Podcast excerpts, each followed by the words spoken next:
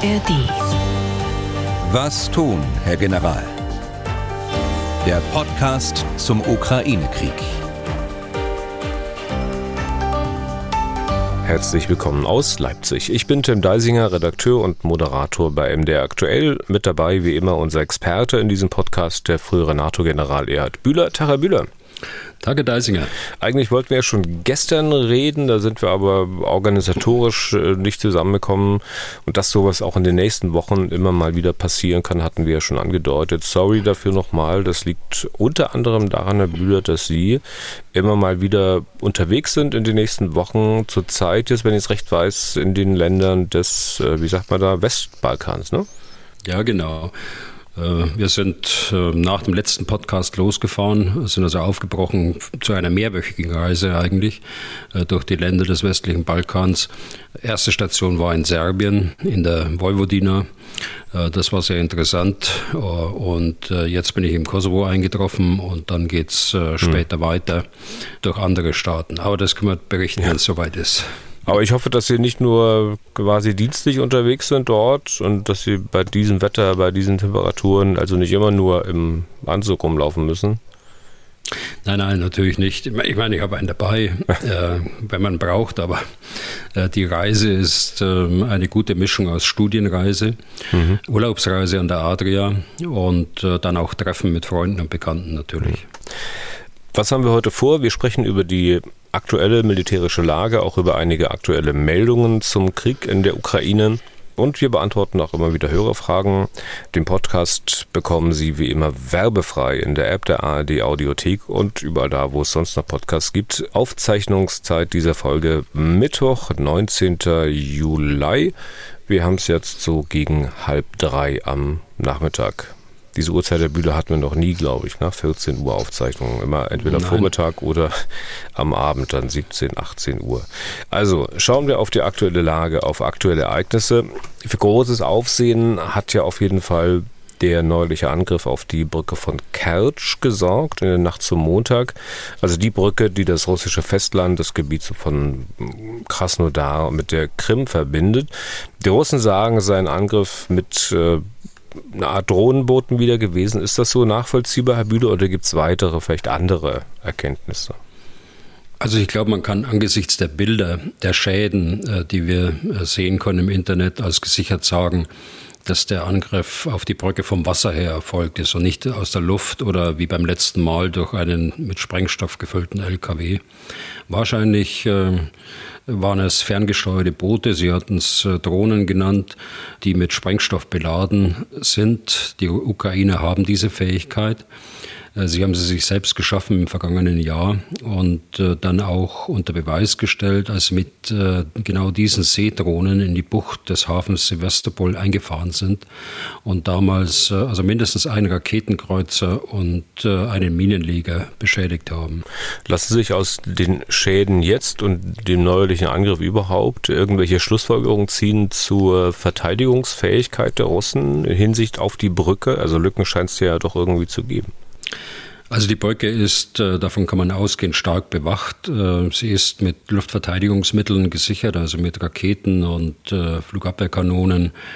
Die Sicherheitsmaßnahmen nach dem Angriff im Oktober sind in Bezug auf die Kontrolle von PKWs, LKWs, Eisenbahnzügen sehr verschärft worden, was zu stundenlangen Wartezeiten an den Brückenzufahrten führte und führt nach wie vor. Aber sie ist eben äh, fast 20 Kilometer lang. Über sie führt eine vierspurige Autobahn und eine zweigleisige Eisenbahn. Äh, so ein Bauwerk gegen alle Risiken lückenlos, äh, so wie Sie sagen, zu sichern, ist sicher schwierig.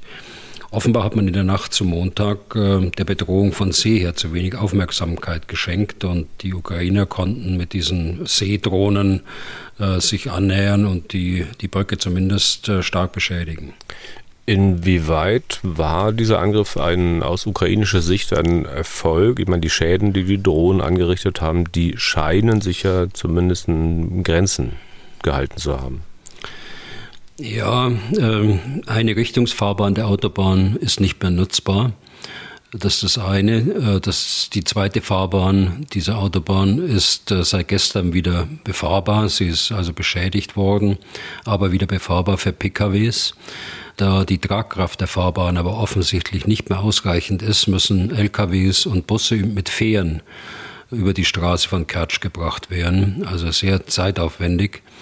Die neben der Autobahn verlaufende Eisenbahn wurde nicht beschädigt und hat äh, mittlerweile den Verkehr auch wieder aufgenommen. Insgesamt ist es aber äh, trotz dieser so, vergleichsweise geringen Beschädigungen eine Fahrbahn äh, auf wahrscheinlich äh, Wochen, Monate ausgefallen. Doch ein Handicap für die Russen hinsichtlich der Versorgung. Äh, nun sagen die Russen, das sei ein terroristischer Akt gewesen. Dazu hat unser Hörer Wolfgang Schirner aus Kassel eine Frage.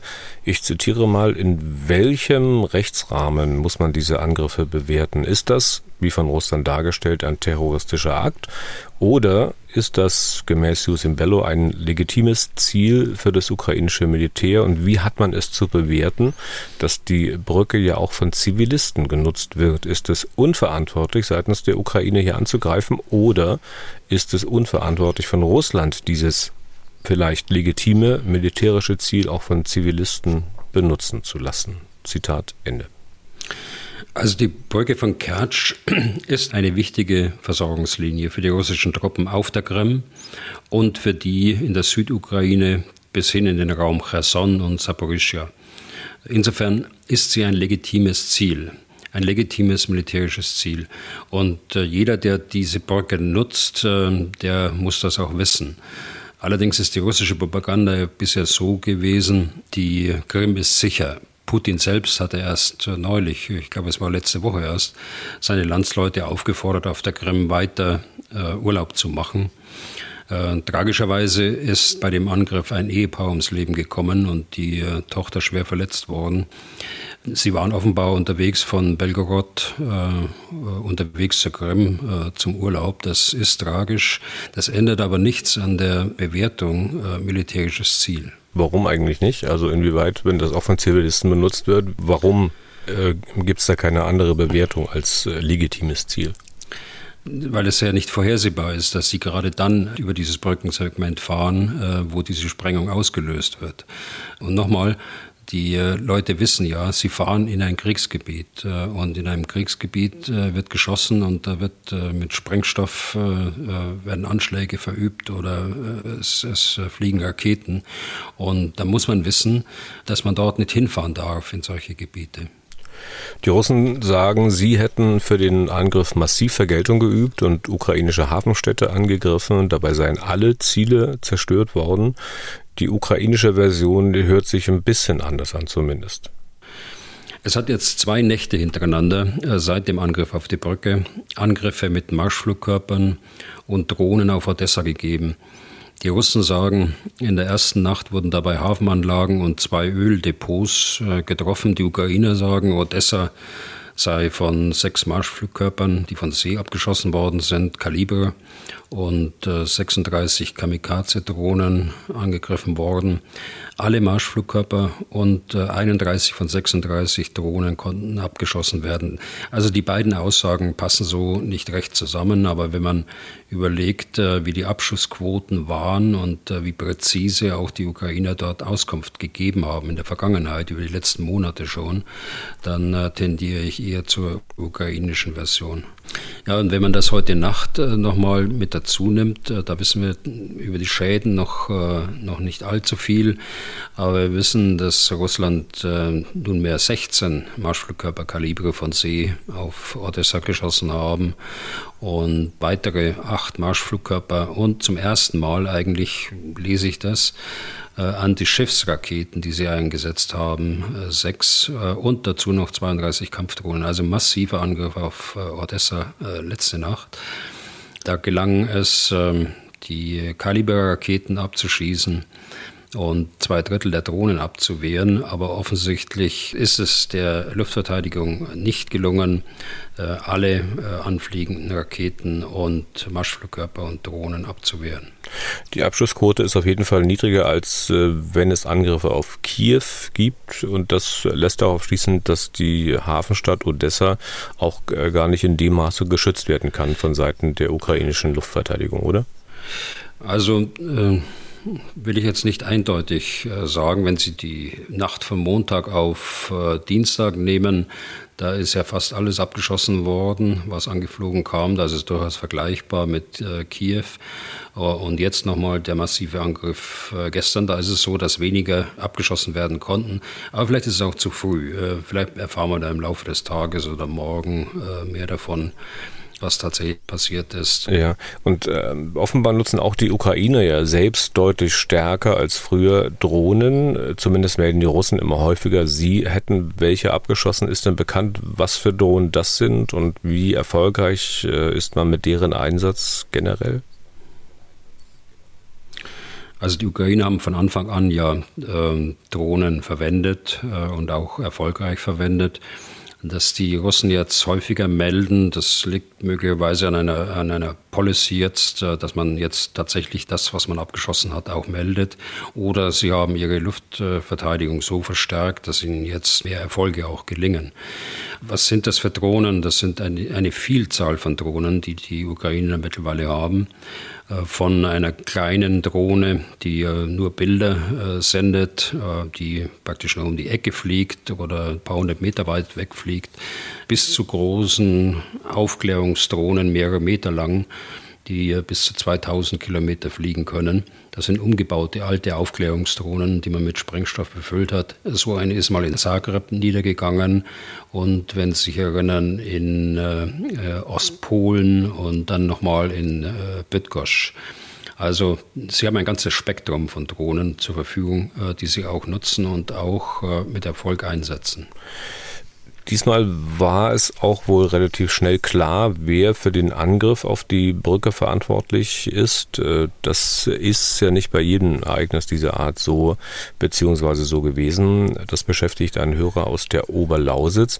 Namentlich möchte er nicht erwähnt werden. Er fragt sich, warum die Ukrainer bestimmte Dinge immer mal wieder abstreiten.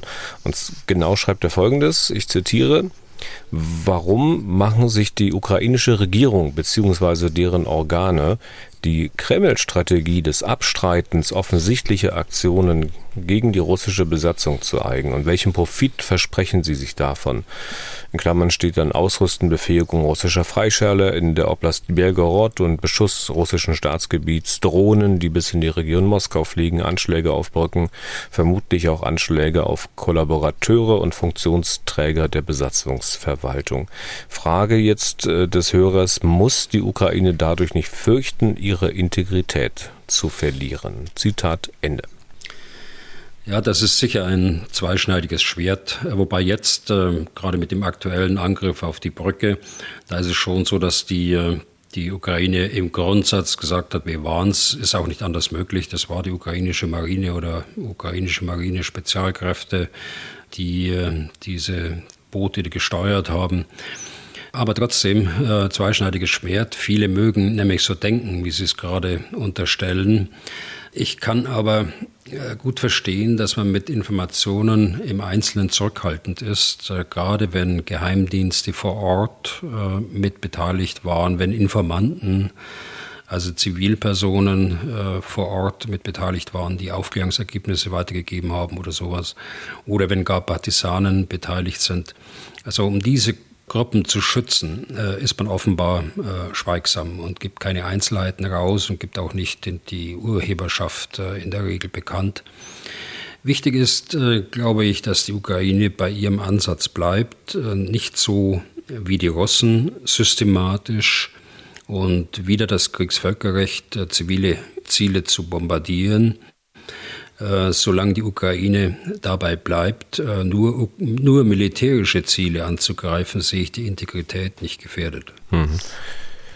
Vielleicht mal, Herr Bühler, noch zwei Sätze zu einem Ereignis an der südlichen Küste des Asowschen Meeres. Also wenn man von der Krim kommend, so mein Gedanken, die Küste des Asowschen Meeres abfährt in Richtung Rostov, äh, dann landet man irgendwann in Jeisk. Dort ist dieser Tage eine Su-25 abgestürzt. Badegäste am Strand haben das alles gefilmt, haben aufgenommen, wie sich der Pilot mit dem Schleudersitz aus dem Flugzeug geschossen hat, dann im Meer gelandet ist. Letztlich ist der Pilot dann wohl gestorben. Aber worauf hinaus will, ist, äh, dass diese Bilder irgendwie surreal wirken, also ausgesprochen seltsam, zumindest auf mich. Da kommt der Krieg auch zu den Russen. Sie hatten ja vorhin gesagt bei der Krim, dass die Leute wissen müssten, dass sie in Kriegsgebiet waren. Also die Leute, die Russen machen dort irgendwie Urlaub am Strand, planschen weiter vor sich hin, schippern auf Luftmatratzen oder so alten LKW-Schläuchen im Wasser vor sich hin, währenddessen ihnen doch eigentlich klar sein muss, was da genau über ihnen passiert. Ähm, wie geht es Ihnen, Herr Bühler, wenn Sie solche Bilder sehen?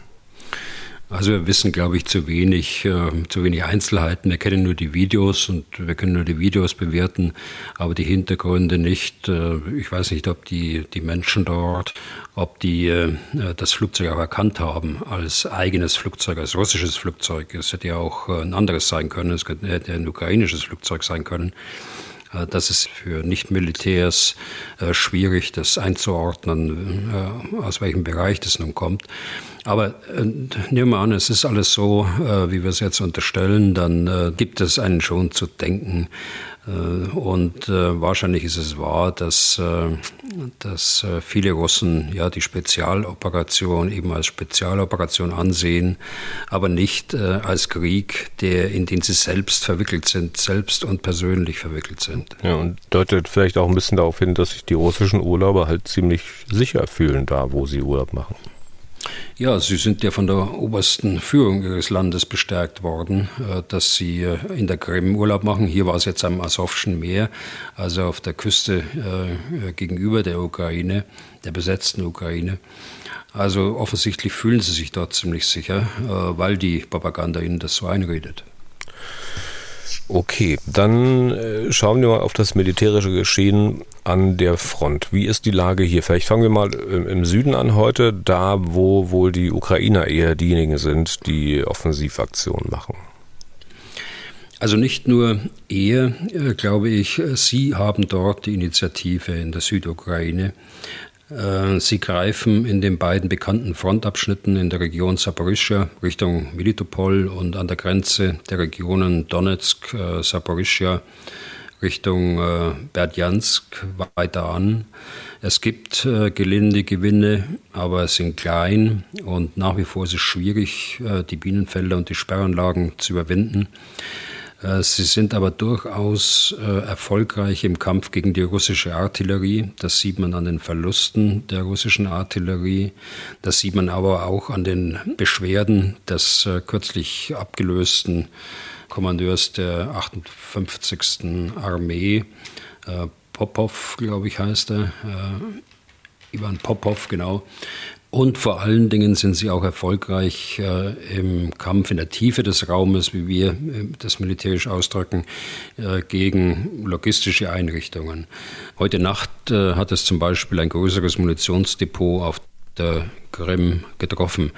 Insgesamt also geht es langsam äh, äh voran, aber ich bleibe bei meiner Aussage, die äh, Ukraine hat noch keine Entscheidung getroffen, wo sie tatsächlich die ihre Offensivkräfte äh, selbst einsetzt, die sie für die Großoffensive zusammengetragen haben. Hm.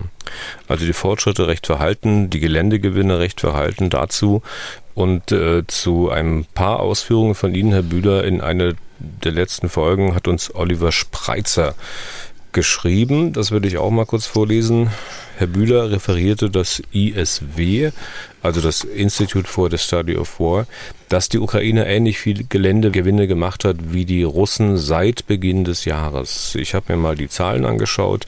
Die Ukraine hat etwas über 250 Quadratkilometer erobert. Gehen wir davon aus, dass Russland circa 20 Prozent der Ukraine hält, dann reden wir über ein Fünfhundertstel des besetzten Gebiets. Ist es nicht Zeit, der Realität ins Auge zu schauen und Friedensverhandlungen mit der höchsten Priorität zu verfolgen? Zitat Ende. Also das ist immer sinnvoll, mit höchster Priorität Friedensverhandlungen zu erfolgen. Ob äh, jetzt die Zeit ist, dass die Ukraine das so tut, äh, das äh, dürften wir äh, bezweifeln oder das bezweifle ich selbst. Äh, die Ukraine hat ihre Chancen.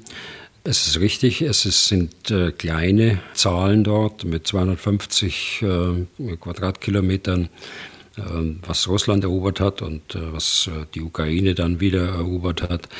Äh, vielleicht hätte ich die Zahlen auch gar nicht so nennen sollen oder referieren sollen, was das ISW da gemacht hat, wenn dieser Eindruck entsteht, dass die ganze Offensive deshalb gescheitert ist. Das ist sie nicht. Sie ist in einer ersten Phase und wir wissen nicht, wie die Planungen aussehen der Ukraine.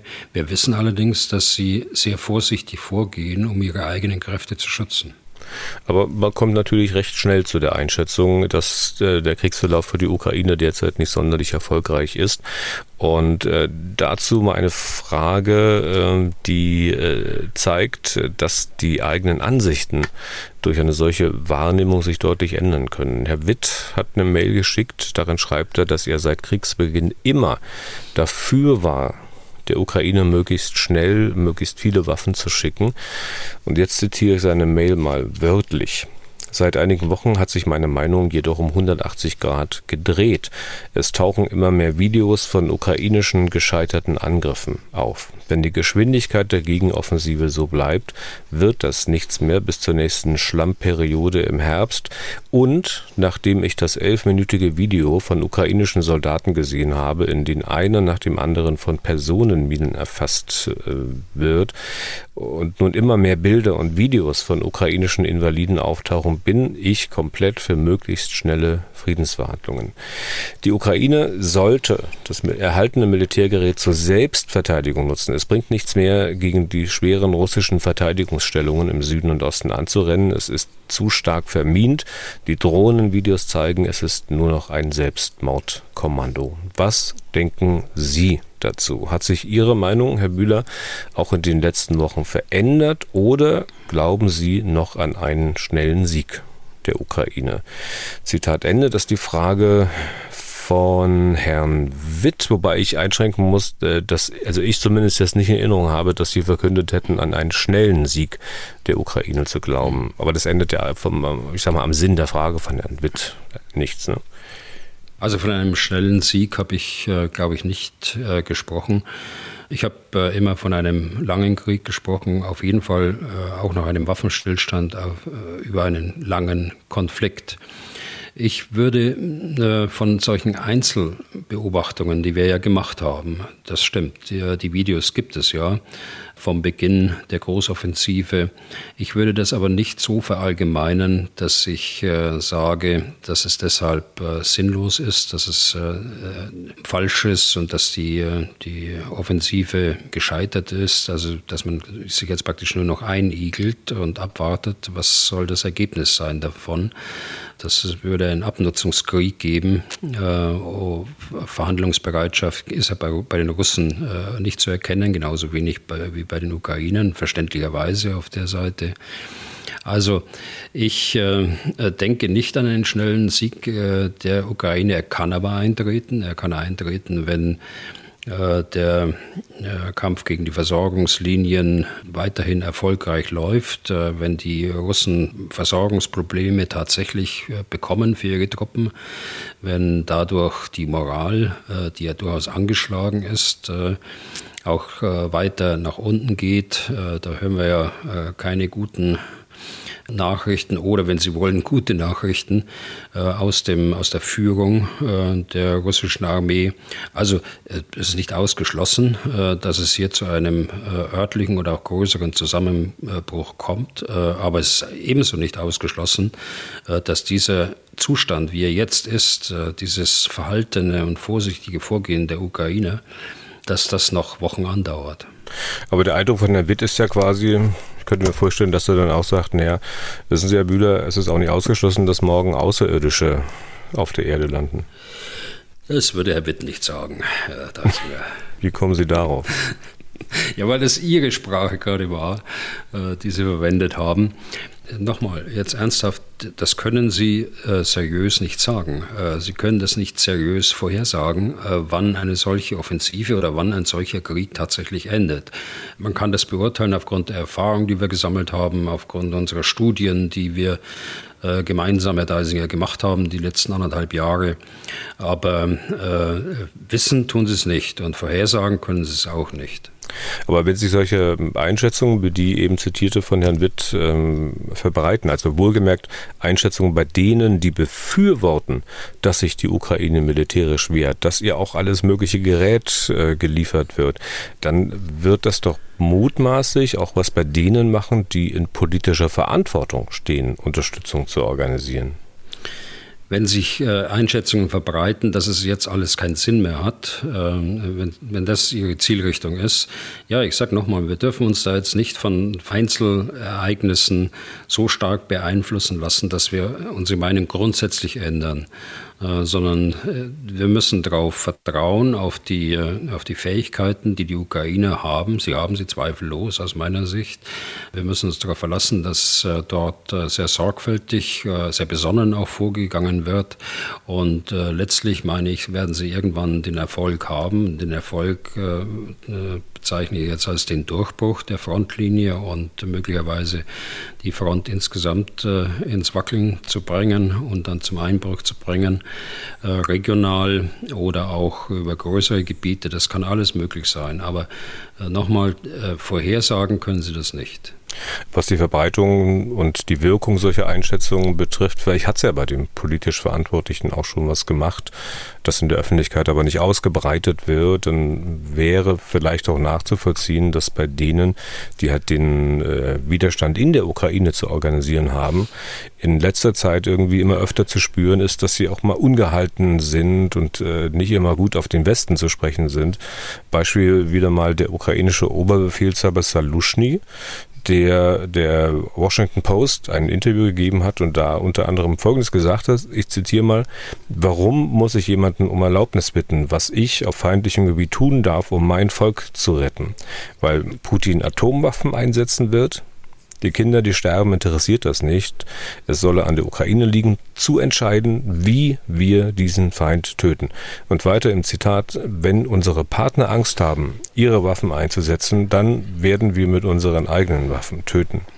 Aber nur so viel wie nötig ist. Zitat Ende. Herr Bühler, wie ordnen Sie so eine Aussage ein? Also das Interview in der Washington Post hatten wir ja schon mal besprochen. Da gibt es jetzt zwei Seiten. Auf der einen Seite äh, muss auch die Ukraine wissen und auch die äh, führenden Leute in der Ukraine, ob militärisch und politisch, und sie wissen es natürlich auch, äh, dass der Westen eine Meinung haben darf und dass es äh, im Westen aber nicht nur eine Meinung gibt, sondern sehr viele Meinungen gibt. Also insofern müssen sie das eine oder andere ertragen, auch was hier aus dem Westen kommt. Die andere Seite der Medaille ist, äh, und da müssen Sie nur die Bilder anschauen von General Salushny, er trägt große Verantwortung und das unter höchster Belastung. Und das können Sie an den, an den Bildern, meine ich, jedenfalls ablesen, äh, wie äh, stark äh, der Mann belastet ist.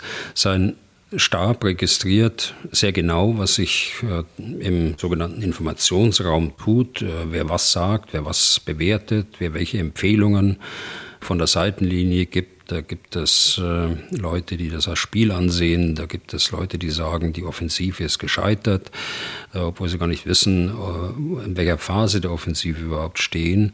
Es gibt die Bedenkenträger, äh, die sagen, nein, Kampfflugzeuge dürfen wir nicht liefern. Die haben 2000 Kilometer Reichweite. Da könnte man russisches Kernland angreifen.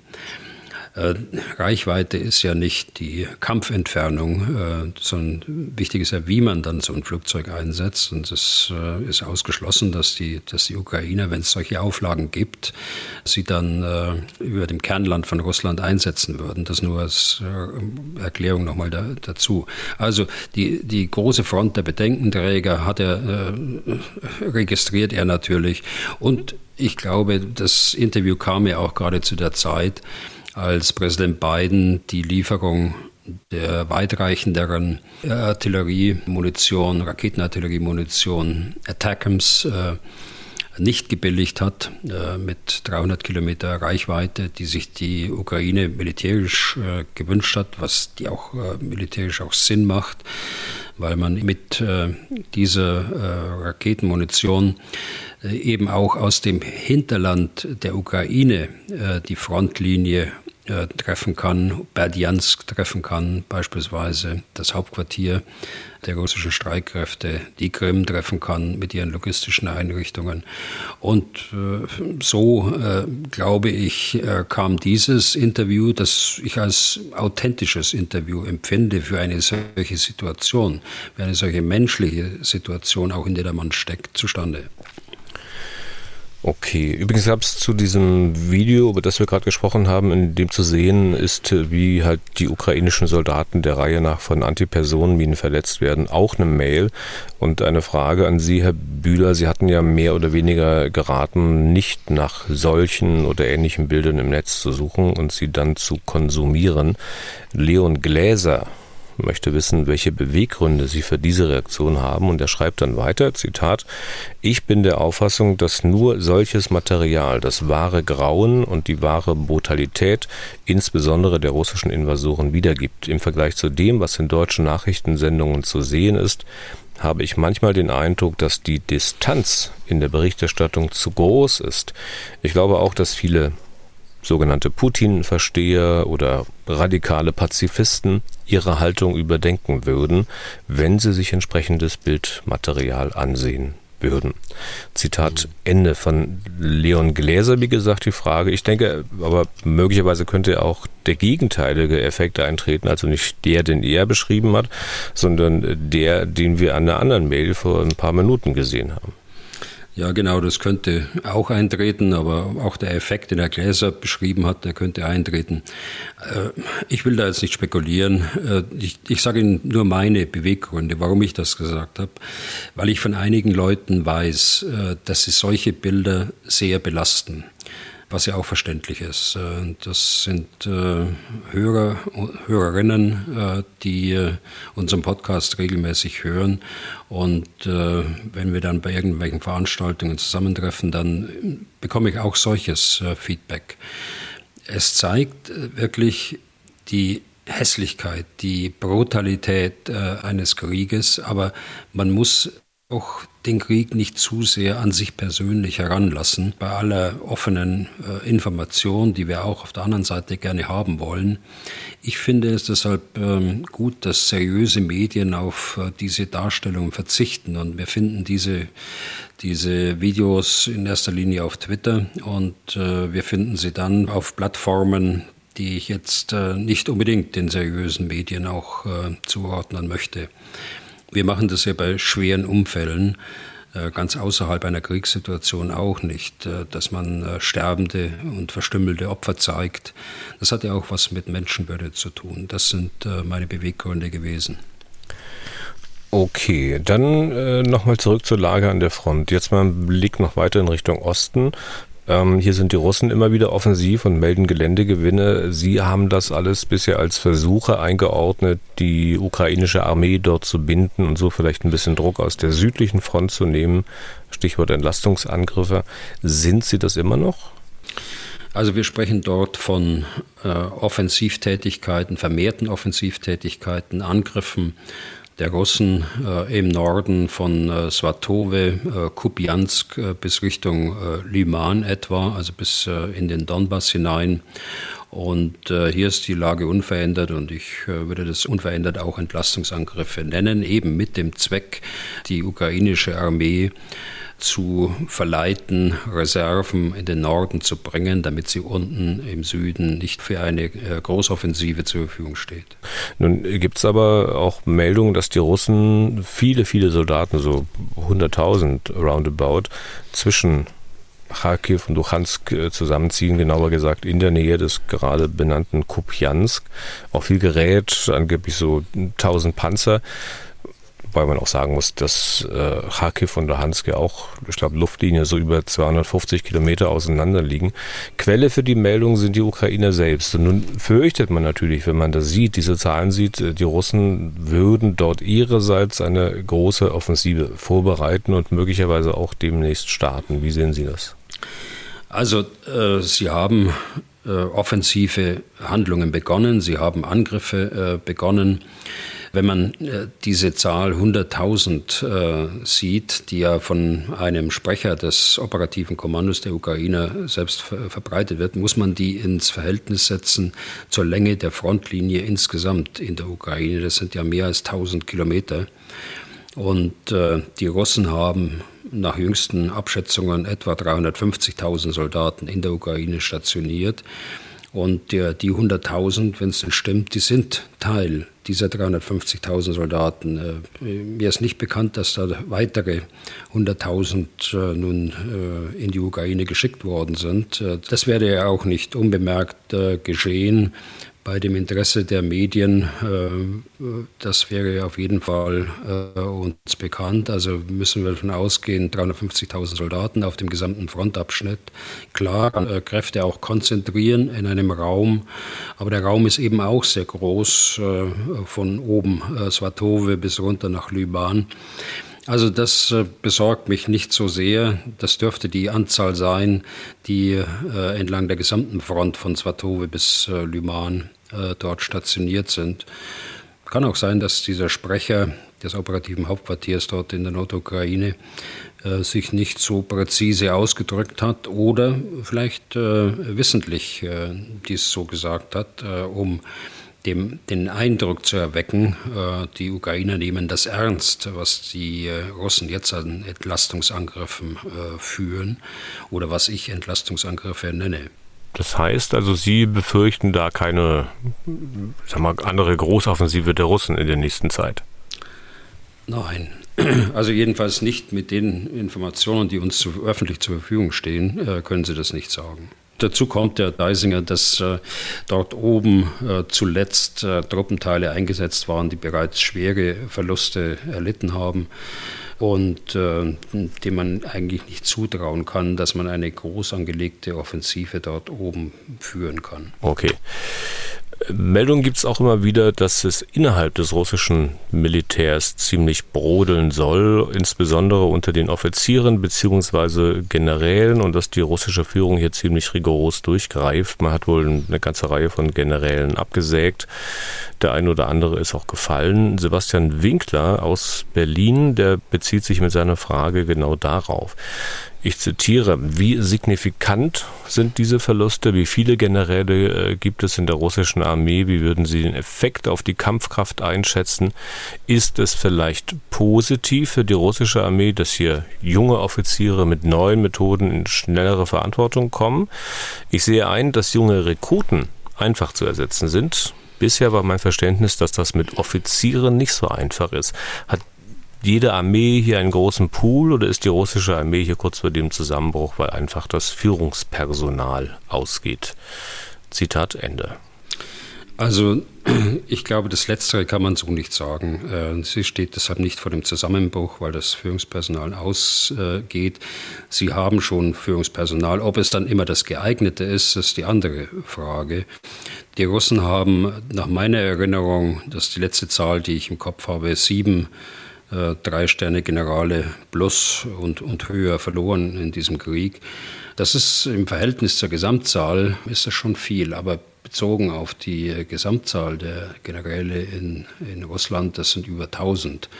Äh, da, äh, glaube ich, kann man noch keinen Zusammenhang jetzt herstellen. Aber vollkommen richtig ist, äh, dass diese Querelen in der Führung, äh, dass die Ablösung äh, insbesondere von einzelnen Generälen oder die Versetzung oder die Verhaftung gar, dass die schon Auswirkungen haben kann und teilweise eben auch Auswirkungen hat.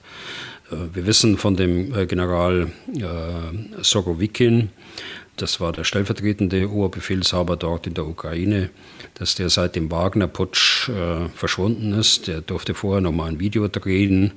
Äh, da hatte er eine eigenartige Uniform an, ohne Dienstgradabzeichen. Äh, sah auch nicht besonders gut aus, äh, muss ich sagen. Äh, an diesem Samstag, glaube ich, war das während des Wagner-Putsches, äh, könnte sein, dass er dort schon in Haft war. Auf jeden Fall scheint er jetzt noch in Haft oder in Hausarrest zu stehen und eben im, Nachgang zu dem, zu dem Wagner-Aufstand. Es ist der stellvertretende Oberbefehlshaber im Bereich äh, Saporischia äh, in Berdjansk äh, getötet worden bei dem Angriff äh, der Ukraine auf seinen Gefechtsstand. Äh, es ist der äh, General Ivan Popov entlassen worden, der Kommandeur der 58. Armee, der sich beschwert hat über die unzureichende Versorgung, über die unzureichenden Mittel in der Artillerieaufklärung und in der Bekämpfung äh, der ukrainischen Artillerie. Es ist äh, mutmaßlich der Generaloberst äh, Michael Teblinski, ein auch sehr angesehener äh, General der Luftlandetruppen, unter Verdacht, dass er äh, dort in dem Wagner-Strudel eine Rolle gespielt haben könnte. Äh, da weiß man noch nicht genau, ist er noch im Dienst, äh, ist er abgelöst worden von seinem Dienstposten. Es gibt zwei seiner Divisionskommandeure, der Kommandeur der 7. und der Kommandeur der 106. Luftlandedivision. Äh, die sind äh, abgelöst worden von ihrem Dienstposten, genauso wie der äh, Divisionskommandeur der 90. Panzerdivision. Der ist sogar verhaftet worden, auch das weiß man. Also äh, junge äh, Generale sind das schon, äh, wenn man äh, sich auch die Bilder ansieht, äh, der Divisionskommandeure oder auch von dem Tiblinski. Das sind äh, Leute, die sind Mitte 40, Ende 40, älter sind die nicht. Und äh, noch jüngere zu nehmen, da haben sie wahrscheinlich den Erfahrungshintergrund äh, nicht. Äh, da wird man auch davor zurückchecken. Also am Alter liegt es ja nicht. Es könnte aber sein, dass der eine oder andere, bei Teplinski ist es der Fall, das scheint ein sehr anerkannter äh, Truppenführer zu sein, der auch mal Klartext äh, redet dass wenn die jetzt rausgelöst werden, dass äh, es da schon Rückwirkungen gibt auf die Truppe. Und da gibt es auch Anzeichen dafür. Es hat sich ein Kreis äh, von Soldaten aus der 7. Luftlandedivision per Audiobotschaft gedroht, dass sie von der Front abziehen, wenn ihr Kommandeur, äh, General Teblinski, wenn der verhaftet wird oder wenn ihm irgendwas geschieht. Also äh, von daher gibt es schon Zeichen, äh, dass die Situation in der Führung brüchig ist. Und diese, ich sag mal, Säuberungen, die stehen alle noch im Zusammenhang mit der Wagner-Revolte oder gar nicht? Oder war das sozusagen auch nur ein Zündfunke? Was denken Sie? Also ich glaube, es ist so ein Zündfunke gewesen. Ich weiß nicht, ob die alle unmittelbar äh, mit der Wagner-Revolte was zu tun hatten. Bei den Divisionskommandeuren der äh, Luftlandedivisionen vermute ich sogar eher nicht, denn da hat es ja immer wieder Rivalitäten im Raum Bachmut gegeben zwischen den Luftlandekräften und äh, den Wagner-Leuten. Also das glaube ich eher nicht. Die, aber so ein Zündfunke ist das schon. Vor allen Dingen weil äh, doch das Militär sieht, äh, dass bei Wagner niemand äh, bestraft worden ist. Äh, Prigozhin äh, ist gegangen und ist nochmal zurückgekommen zu einer Besprechung mit Putin. Äh, möglicherweise wird er sein Imperium verlieren sein Wagner-Imperium insgesamt. Äh, aber auch das scheint mir noch nicht ganz entschieden zu sein. Und äh, andere, äh, wie der, der Popov beispielsweise oder mutmaßlich jetzt die Namen derer, die ich gerade genannt habe, die müssen jetzt dafür büßen. Und sie werden bestraft dafür, dass sie aus, Sicht, aus ihrer Sicht die Wahrheit sagen. Popov, der hat sich ja an Gerasimov gewandt mit seiner militärisch vorgetragenen äh, Kritik, äh, keine Versorgung, keine Artillerieaufklärung äh, und dergleichen, sagte ich gerade schon. Und äh, als er dann den Eindruck hatte, dass äh, er sich an, über die Veteranenorganisation auch an Putin mit diesen Beschwerden gewandt hat, da hat er ihn fallen lassen, der Gerasimov. Also es ist schon so, äh, da werden jetzt Risse deutlich und äh, ich bin mal gespannt, wie das in den nächsten Wochen dort in der obersten Führung der russischen Armee weitergeht. In diesem Zusammenhang müssen wir natürlich auch mal auf die ukrainische Seite schauen. Von Säuberungen ist ja hier nichts bekannt, aber auch die ukrainischen Soldaten und Offiziere, die bekommen ja die Meldungen mit von den Erfolgen der Russen im Osten. Auch die bekommen mit, äh, dass sie halt nur äußerst langsam vorankommen. Äh, da kann man doch sicher davon ausgehen, dass das auch ich sag's mal relativ harmlos, auf die Stimmung drückt, dass das vielleicht sogar zermürbt. Ähm, lässt sich das wirklich alles mit der Motivation wettmachen, dass man das eigene Land verteidigt? Also man kann davon ausgehen, äh, man muss es aber nicht, äh, Herr Deisinger. Ich äh, habe jedenfalls keine Anzeichen, auch äh, in meinem Netzwerk dort äh, habe ich keine Anzeichen, dass das auf die äh, Stimmung drückt. es gibt möglicherweise, ohne dass ich es weiß, den einen oder anderen, der da so denkt. Aber letztlich diese Erfolge in Anführungsstrichen, die die Russen dort haben, im, im Norden des Ostens der Ukraine, weiß ich nicht, ob die schon so eine Wirkung erzielen, die äh, dann die Effekte äh, deutlich macht, äh, wie Sie es gerade beschrieben haben. Okay.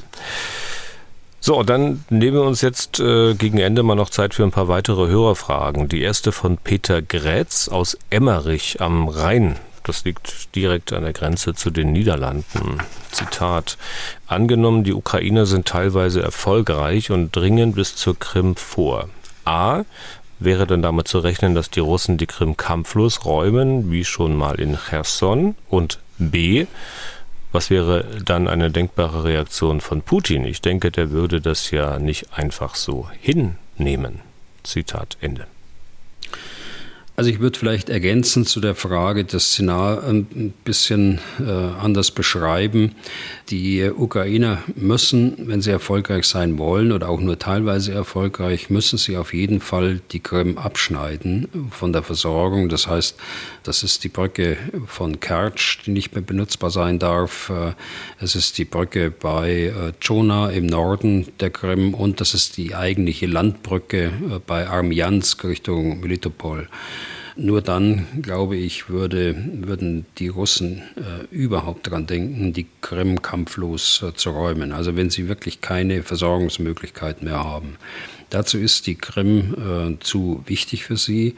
Die Krim ist, wie wir alle wissen, das Hauptquartier der, der Schwarzmeerflotte mit dem äh, geografisch äh, äußerst wichtigen äh, Hafen Sevastopol, aber auch äh, mit den äh, äh, Seeluftstreitkräften, die die Russen auf der Krim stationiert haben. Von der politischen Bedeutung der Krim mal ganz abgesehen. Also es ist nicht so, dass man nur so teilweise äh, erfolgreich sein darf und äh, bis zur Krim vordringen kann, sondern muss das schon abriegeln.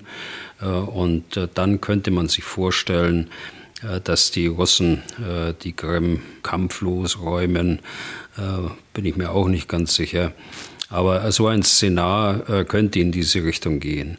Was wäre die äh, denkbare Reaktion von Putin? Ich glaube, äh, wenn es mal so weit ist, dass der Krieg ein solches Ende zu nehmen droht, dann sprechen wir von einem anderen Präsidenten in Russland und nicht mehr von Putin.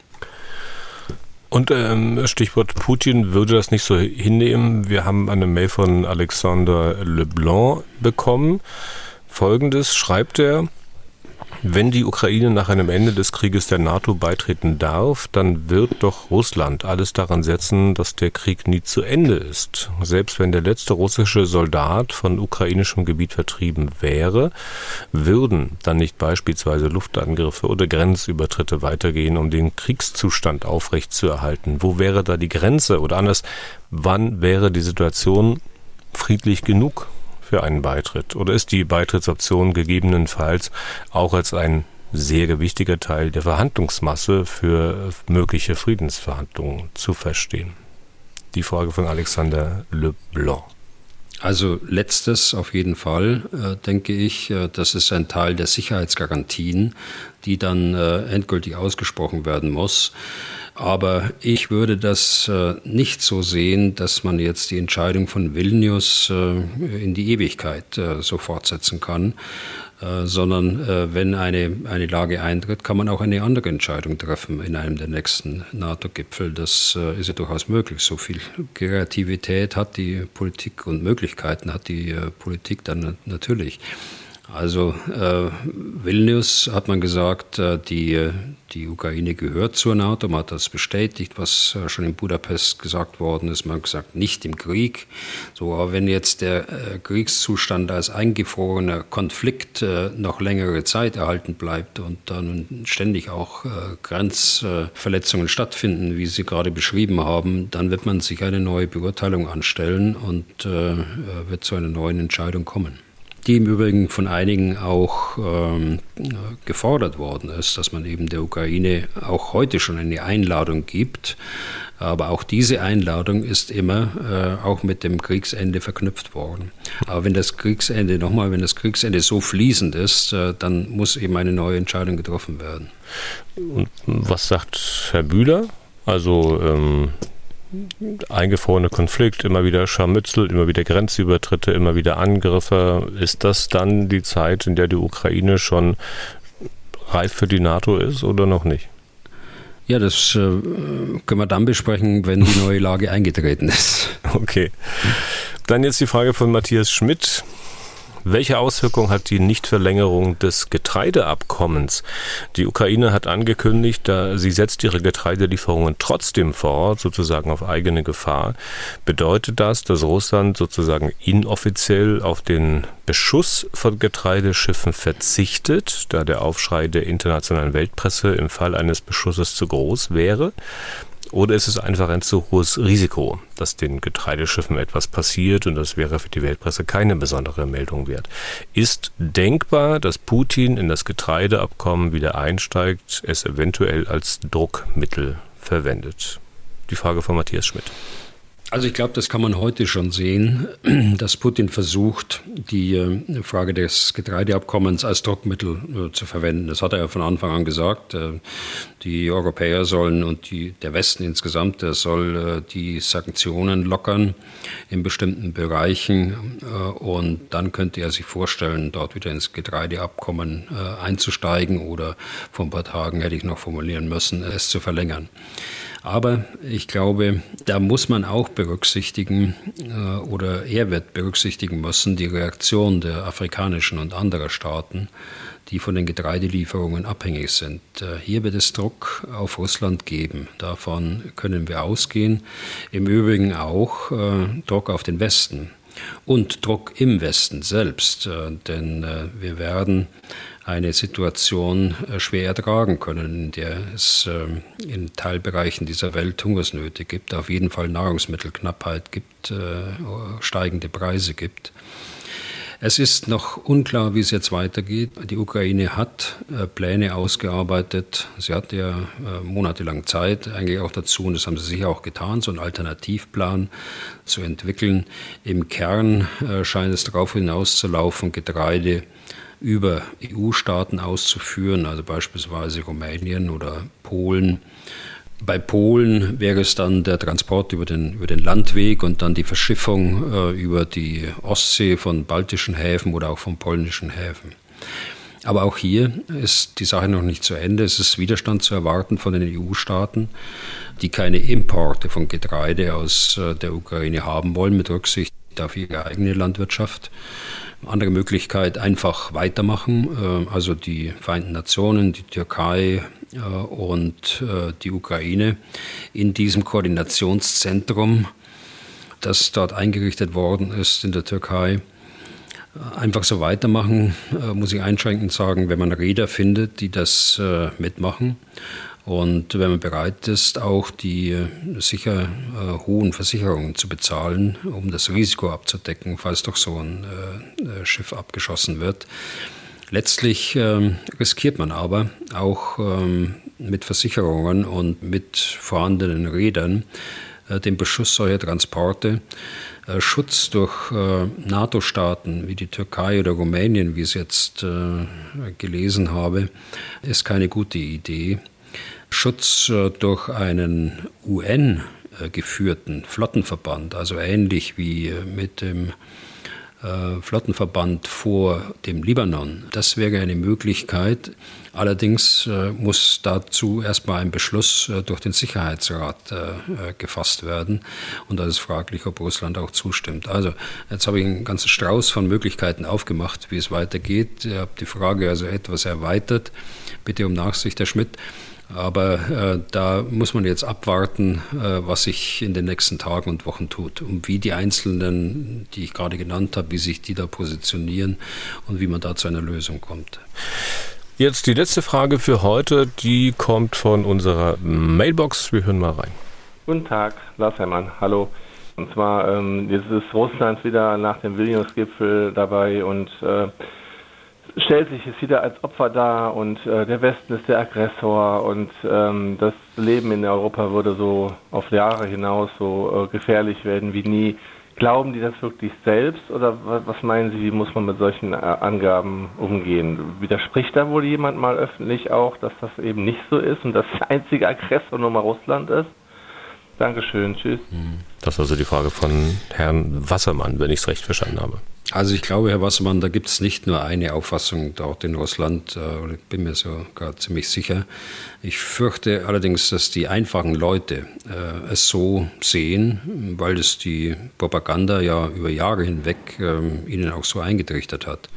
Was die äh, militärischen Eliten angeht. Äh, die glauben das sicher nicht. Äh, die kennen ja die ganze Wahrheit. Äh, sie kennen auch die Wahrheit der Zusammenarbeit zwischen NATO und Russland. Sie kennen die Wahrheit über, über NATO-Absichten, über Inhalte von NATO-Manövern. Also sie wissen, dass die NATO weder die Absicht hat noch die die Fähigkeit auch hat, äh, ein Land wie Russland äh, bedrohen zu können in seiner Existenz. Äh, das ist vollkommener Unsinn.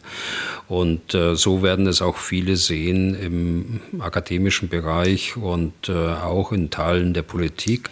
Putin, da bin ich mir auch ziemlich sicher, der weiß natürlich auch, dass äh, viele äh, seiner Aussagen oder die Aussagen seiner Leute reine und pure Propaganda und Lügen sind. Auch wenn man äh, berücksichtigen muss, dass man vielleicht nicht immer davon ausgehen kann, dass Putin die richtigen Informationen hat in Einzelfällen wenn solche Lügen von uns aufgedeckt werden. Also es ist eine, eine äh, große Mischung eigentlich. Ähm, warum widerspricht da keiner? Das, da habe ich eine andere Wahrnehmung. Also da widersprechen schon sehr viele, auch international, äh, wo man hinhört bei allen möglichen äh, Konferenzen und Tagungen und Gipfelereignissen vom G7, G20, äh, NATO, EU-Gipfel. Also ich glaube, da ist schon eine ganze Menge gesagt worden dazu. Okay, und damit sind wir durch für heute. Vielen Dank fürs Zuhören, vielen Dank fürs Interesse. Wenn Sie auch Fragen an Herrn Bühler haben, dann schreiben Sie an general.mdraktuell.de oder rufen Sie an unter 0800 637 3737.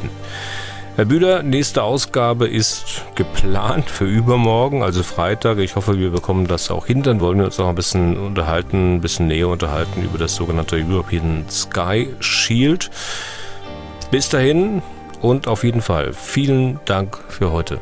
Ja, gern geschehen, Herr Deisinger. Dann bis Freitag. Was tun, Herr General? Der Podcast zum Ukraine-Krieg.